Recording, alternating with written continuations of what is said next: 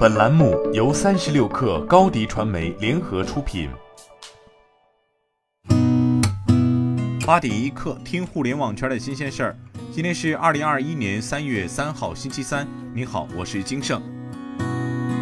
昨天，胡润研究院发布《二零二一胡润全球富豪榜》，上榜企业家财富计算截止日期为二零二一年一月十五号。榜单显示，全球新增四百一十二位十亿美金企业家，总数达到三千二百二十八人，创历史新高。特斯拉 CEO 埃隆·马斯克财富比去年增加近万亿人民币，达到一点二八万亿，首次成为世界首富。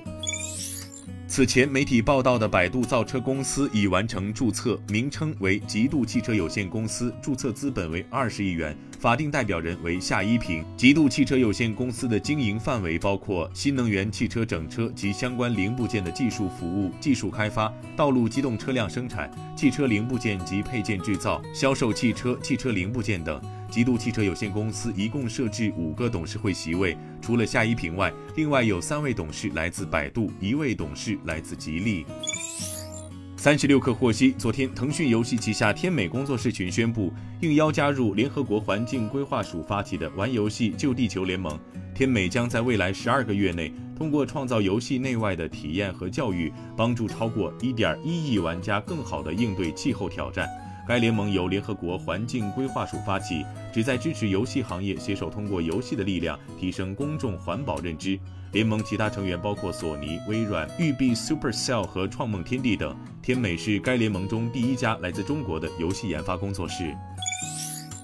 昨天，跟随学发布公告称，公司内部独立调查已基本结束，没有发现对公司历史财务报表有重大不利影响的证据。跟随学股票盘后一度涨近百分之二十。二零二零年二月二十六号，针对上市不足一周年的跟随学，美国做空机构灰熊发布了第一份做空报告。此后，香园、浑水等多家国际知名做空机构对跟随学共进行了十五轮做空。据报道，苹果主要芯片供应商台积电有望在今年下半年开始三纳米工艺芯片的风险生产，届时该公司将能够生产三万块采用了更先进的技术的芯片。报道称，凭借苹果在订单方面的承诺，台积电计划在二零二二年中将三纳米工艺的月产能提升到五点五万块，并在二零二三年将产能进一步扩大到十点五万块。与五纳米工艺芯片相比，三纳米芯片在功耗和性能方面分别提升了百分之三十和百分之十五。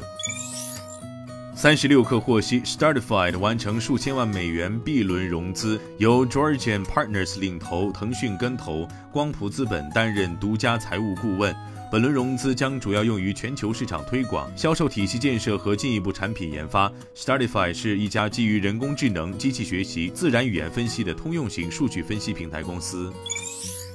昨天，腾讯正式发布首个软硬件全自研的多模态四足机器人。该机器人采用腾讯 Robotics X 实验室原创自研的足轮融合方案，运动速度最高可达每小时二十五公里。腾讯表示，未来它将有望在机器人巡逻、安保、救援等领域发挥作用。